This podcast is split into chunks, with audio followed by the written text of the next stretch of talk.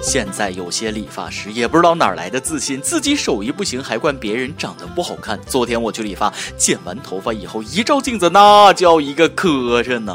就对理发师说：“兄弟，我这发型不太好看呐。”结果那个理发师一边抖着剪刀，一边跟我说：“可能是你脸的问题吧。”听他这么一说，我又仔细照了照镜子，好像还真不是发型的问题，顿时心情好多了呢。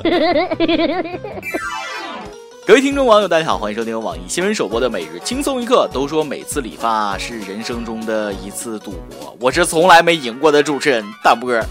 其实剪的不好看也就算了，我承认也有丑的原因在里边，但能不能别絮絮叨叨让我办卡，别推销产品，别拿染烫七折诱惑我，别问我在哪上班，一个月拿多少钱。最重要的是，Tony 老师，原谅色真不是今年的流行色，你总给别人推荐染绿色头发，容易挨揍，知道吧？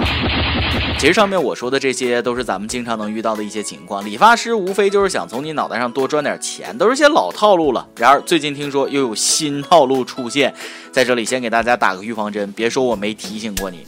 近日，杭州的小谭反映，去年他去一家美发店剪头发，店员小雨向他哭穷，据说是声泪俱下，哭的那叫一个惨呐。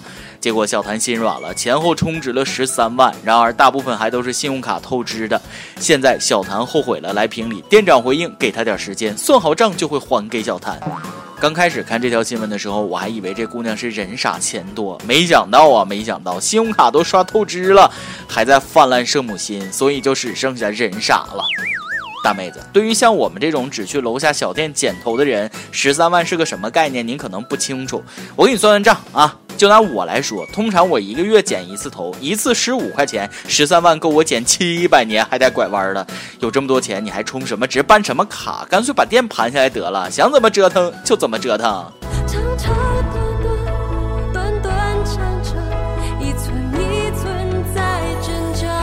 也不知道该说你心眼好使还是脑子缺弦，人家一哭你就帮人家补业绩，这一场哭戏也太值钱了吧！看得我都想去当理发师了。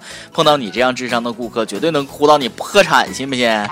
其实我也就说说而已。你们以为现在光会剪个头就能当理发师吗？太天真，太年轻了。理发那讲究的是说学逗唱，只要客人往那儿一坐，从你家庭住址到你年均收入，五分钟之内理发师绝对摸得清清楚楚。然后各种方式、各种理由要你办卡，有说你这个发质不好的，有给你推荐新发型的，最过分的是还有说你头发比钢丝球还硬，剪下来可以直接刷碗的。怎么就管不住这张嘴呢？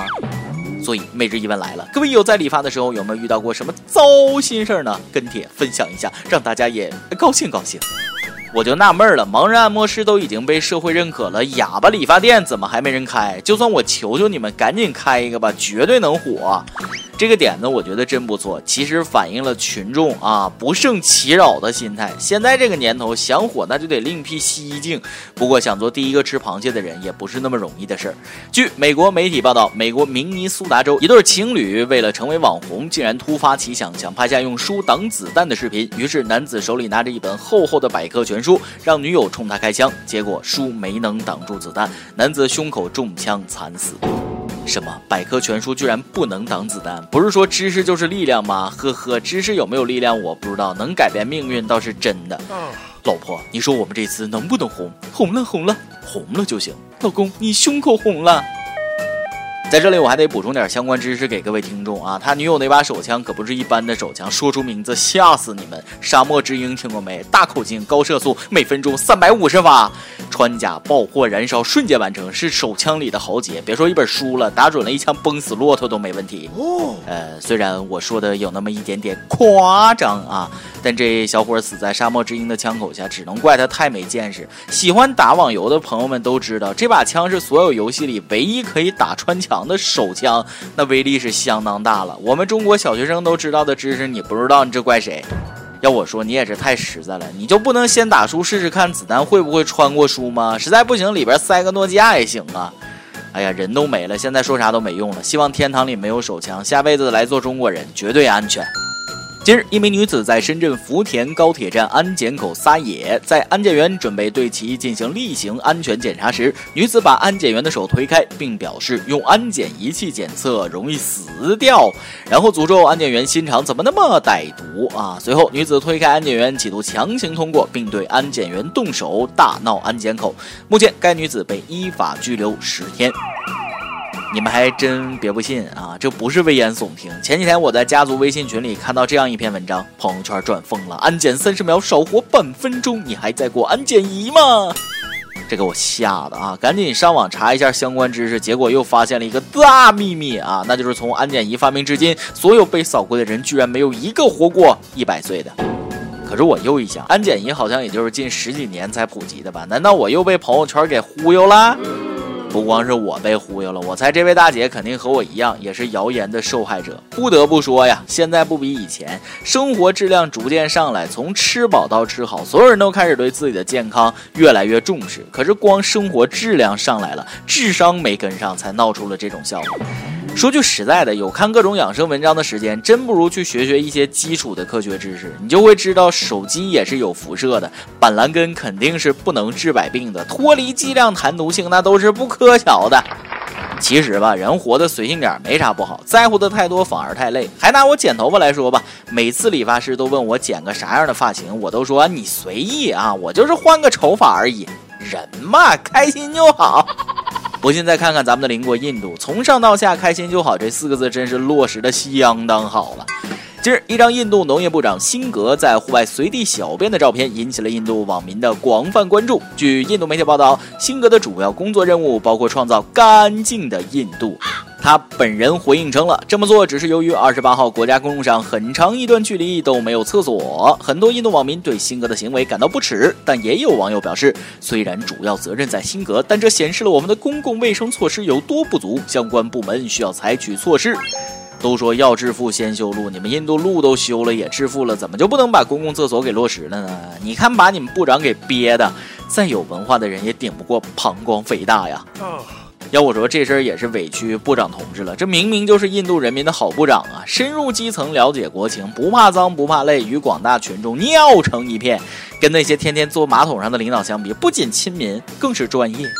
为啥说专业？俗话说，庄稼一枝花，全靠肥当家。身为一个国家的农业部长，给土壤施肥，这有错吗？况且他使用的还是自产自销的纯天然无污染有机肥，以身作则了一把，没毛病。不过要硬说他哪儿错了，我觉得唯一的错也就是他没直接对着花草树木尿，站在墙根底下尿，算什么男人啊？部长同志，下次吸取教训，可千万找个隐蔽的小树林再开火，别再让人给拍到了。今天你来阿榜，跟阿榜的们上提问了，你玩游戏吗？曾经有没有哪款游戏让你玩到中毒，完全停不下来呢？广东广州一位友说了，为了艾泽拉斯，联盟狗部落猪顶起来。魔兽世界的朋友你好，想当年我也是卡拉赞毕业。有长不大的小朋友说了，我是女生，不太喜欢玩游戏，不过很喜欢一款游戏《纪念碑谷》，一和二都玩过，都是一口气玩完，玩完之后就没什么了。这个游戏我也玩过，那是相当烧脑了，能通关的都不是一般人呐。有 Maple 丽说了，读书时代玩的不是魔兽就是 LOL，现在就是王者农药。由于现在工作太忙，都戒了。忙是很好的解药，沉迷游戏的都是因为你们太闲了。说的一点都没错，要真忙起来，连喝水的时间都没有，别说玩游戏了，都是闲的。一首歌的时间，又呼噜呼噜毛说了，我是在我姐姐的安利下喜欢听轻松一刻的，和姐姐共同居住十五年，我今年都二十岁了。如果小编能看到，我想点一首陈奕迅的《十年》。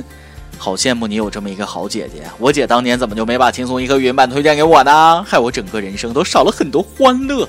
相比我来说，你是幸运的。这首陈奕迅的《十年》就送给你和你的姐姐，珍惜当下的时光，祝你们二人天天快乐。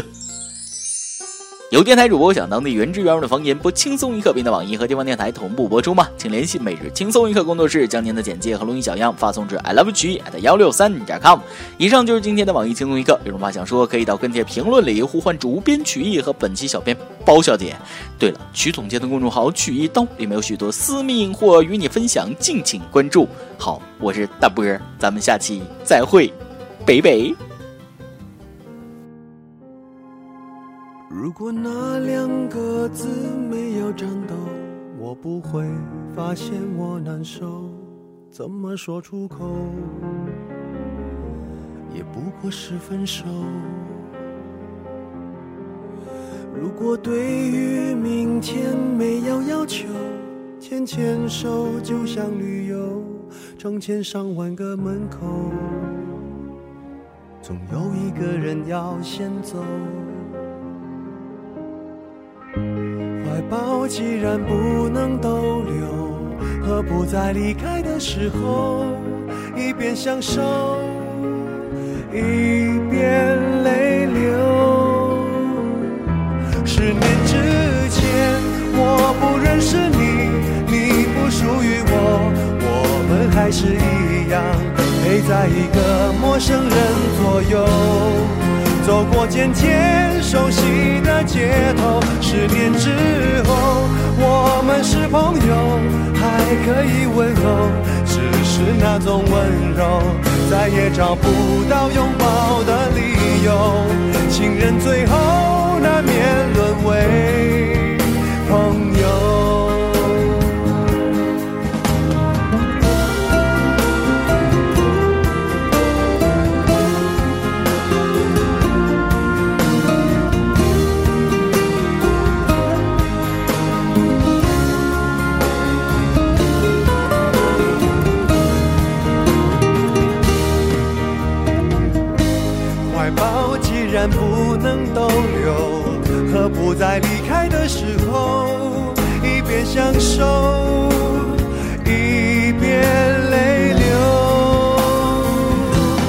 十年之前，我不认识你，你不属于我，我们还是一样陪在一个陌生人左右。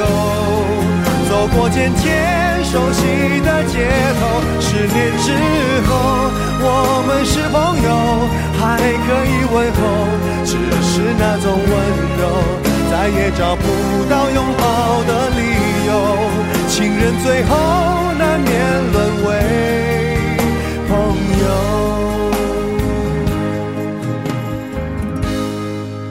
直到和你做了多年朋友。才明白我的眼泪不是为你而流，也为别人而流。